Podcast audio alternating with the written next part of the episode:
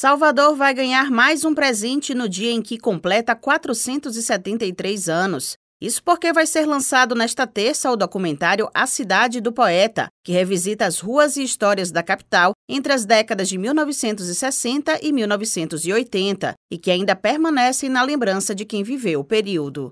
A obra tem direção e texto do roteirista e escritor baiano Jonar Brasileiro e produção do documentarista Jorge Pacoa, que mantém uma relação íntima com a própria obra, uma vez que também vivenciaram a Salvador antiga, lúdica e lírica, que ostentava a Rua Chile como ponto de muitos encontros em lojas, cafés, cinemas e calçadas bastante disputadas. Jonar Brasileiro explica que a ideia de produzir o filme é antiga. Conversando comigo em 2010, isso com Jorge Pacoa, ele tinha vontade de fazer um documentário sobre a Salvador que nós estamos perdendo já, né? Muitas casas caíram já, muita gente está indo embora também. Então, a gente para fazer um resgate da vida de Salvador e focamos muito no, no período em que o centro de Salvador era, era um bico cultural do Brasil, né? O centro histórico, a Praça Castro Alves, Campo Grande, né? Então aquilo ali tinha, aquilo irradiava, né? Ali você tinha movimento, era político, era o carnaval, né? eram as greves, é tudo convergia para a Praça Castro Alves. Era muito intensa a vida, a vida do centro de cidade, né? Até início dos anos 90 e 80 começou a decair, em 90 aí realmente já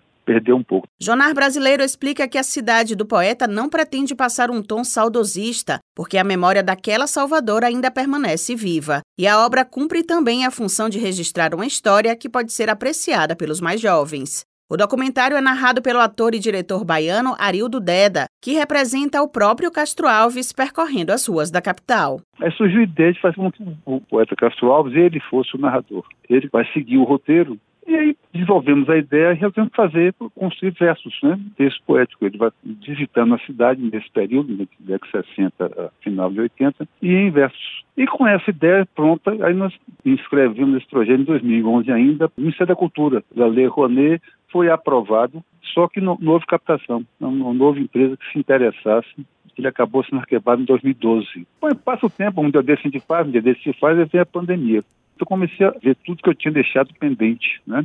O que me chocou foi quando estava vendo a equipe que iria participar do projeto em 2010, né? Os entrevistados, metade já ido embora. Tinha um depoimento, o mais antigo, que é de, de Walter Queiroz, foi feito naquela época, logo que Pacô aproveitou, teve uma chance e gravou, né? A maioria foi quase todos feitos realmente agora. O documentário A Cidade do Poeta vai ser lançado nesta terça, às 8 da noite, no Teatro SESI Rio Vermelho, em Salvador. A sessão é aberta ao público. Thaís Seixas para Educador FM.